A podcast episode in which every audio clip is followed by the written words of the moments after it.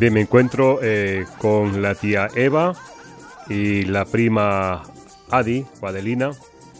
Y quiero sobre todo pues, preguntarle a la tía Eva que nos comente un poco sobre ese movimiento que hicieron de Joaquín abajo, acá a Pigandí y luego a Cañazas, donde viven actualmente. Lo que quiero es que me cuente un poco ese, ese proceso, ese ese viaje, el por qué y, digamos, cómo llegaron hasta acá y qué fue lo que les motivó para venirse a vivir acá. Eh, la Adi nos va a, empezar un poco.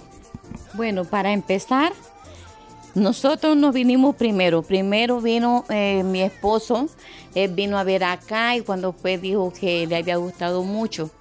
Bueno, y yo como era la esposa, bueno, dije, él dijo que se quería venir para acá y yo, bueno, yo lo seguí. Nos vinimos para acá, recuerdo que veníamos, eh, fue en el mes de abril, el, el 22 de abril, llegamos aquí. Él venía pensando de que iba a buscar un señor para que nos llevara pues a nosotros y los dos hijos. Pero cuando llegamos aquí pensamos que todavía no había llovido y, ya había llovido. Y él preguntó por el señor que tenía el transporte y qué había pasado. El señor había tenido un accidente y se había muerto. Entonces nosotros traemos una, una hamaca, un par de cositas ahí nada más, porque no hicimos una mudanza. Entonces dijo, bueno, nos vamos por aquí a buscar un señor donde ellos se habían hospedado cuando él había venido. Y cuando llegamos allá a la iglesia, dice, bueno, si no lo encontramos, nos quedamos aquí en la iglesia, porque la iglesia no tenía candado. Nos fuimos por ahí caminando, allá llegamos a un kiosquito de un señor y le preguntamos por el señor que andábamos buscando y él dijo que ya estábamos cerca. Y nos fuimos, llegamos allá, él no estaba, estaba la señora pero nos atendió muy bien, mandó a buscar al Señor. Y el Señor vino y nos dieron cena. Nos eh, dijo, bueno, que si nos podía dar a dormir ahí. Nos dejaron hasta su cama, que hoy todavía se los agradezco a, esta gente. Eh, después otro día nos dieron desayuno y nos, dieron, nos prestó un caballo para que lleváramos a los niños. Que Bexaida venía de, ocho años y Jorge de cuatro. Y bueno, nos, nos vinimos. De allá hasta aquí está la entrada y de ahí nos fuimos. Ya el camino de, Cañaza, a... Pigandí. Allá, eh, como ya pues ya no había transporte, la gente ya venía a caballo, eh, con carga y eso no, no, nos vimos con unos señores que también eran de allá, que para allá era que nosotros íbamos. Y no, si van bien, dice, van por el, el camino recto. Bueno, llegamos allá, como ya vivía mi primo, Uva, llegamos allá y nos atendieron muy bien les agradezco toda la vida lo que ellos hicieron por nosotros. Nos ayudaron mucho, nos hicieron casa, nos dieron de todo, comida, gallina y de todo.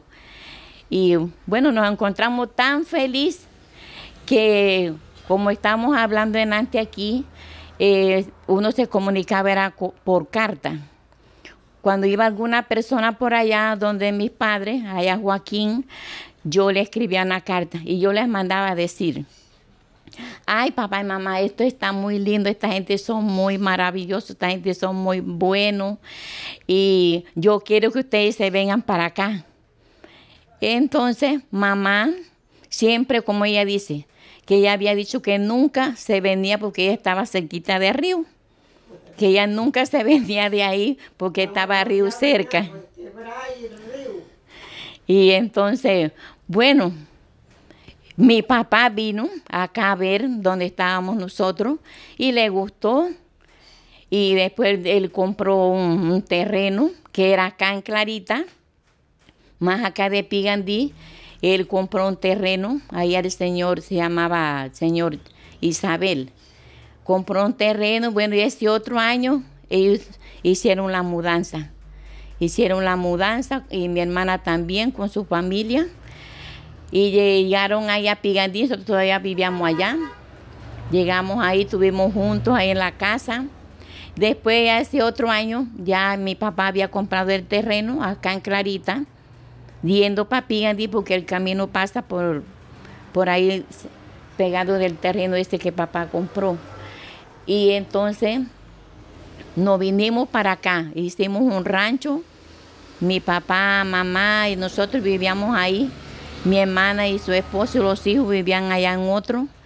Bueno, y así fue, empezamos a trabajar, a cosechar, pero bueno, como se sabe que bueno, uno de enfermedad, mi esposo, bueno, estaba bien de salud, ya los hijos para la escuela, primero ya la primaria habían pasado allá en Pigandí, en la escuela, yendo para, primero los pusimos en Clarita, pero era muy difícil, después los pusimos allá en Pigandí, que tenemos que viajar de una, por la montaña, todo, las las piernas rasguñadas, de, eh, los pies pinados.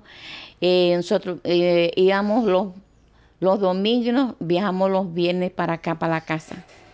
Y mi papá y mamá estaban ahí, como les estaba diciendo, que ya, ya pues la enfermedad, nosotros nos salimos para acá, para, el, para ya poner los muchachos en la escuela acá, Jorge en el colegio. Y no sé qué más. Para, para, acá significa cañazas. Cañazas, sí. Aquí en Cañazas. Bueno, primero nos vinimos allá cerca de la escuela. Cerca de la escuela. Nos vinimos nosotros nada más, porque mi papá y mamá se quedaron allá en Clarita. Pero después ya como papá ya estaba mayor y eso también, bueno, ellos vendieron allá y de nuevamente se fueron.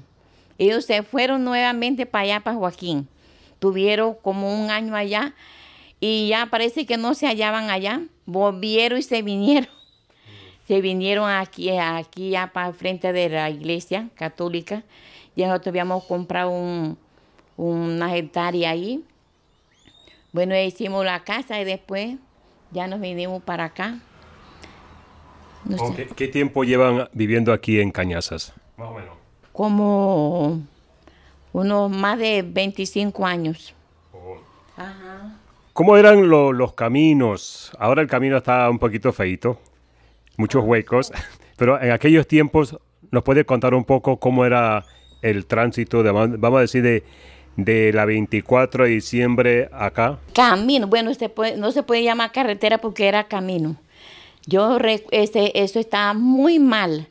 Eh, recuerdo que cuando ya nosotros vivíamos aquí en Cañaza, nosotros trabajamos ahí en la iglesia y una Navidad no la pudimos celebrar porque tenemos que pasar con, en Grillo. Este es la carretera para allá, Tortilla y Gueronal. Teníamos que esto, pasar las lagunas que eran lagunas en Grillo. Y, y estaba transitable que no pasaba ningún bus, nada más los grillos. Y bueno, y así fue lo mismo era también para allá más adelante, muchos huecos, demasiado, muy, la carretera muy mala. Y no vamos a, quedarnos cuando llegamos a, de Cañaza a Pigandí, los inviernos, esa era una sola laguna, desde Pigandí hasta acá, una sola laguna. Que los caballos, me acuerdo que mi papá tenía un caballo muy bueno y se murió el caballo porque se se, cogió con un tronco y se murió el caballo de papá, que era muy bueno ese caballo. ¿Cómo se llamaba el caballo? El caballo se llamaba... Ay, no recuerdo. Ah, no, no importa. La cuestión fue que se murió el caballo. Sí, era un caballo caballo grisecito, nosotros lo llamamos era gris. Ok. Gris. Porque era como gris. Ok.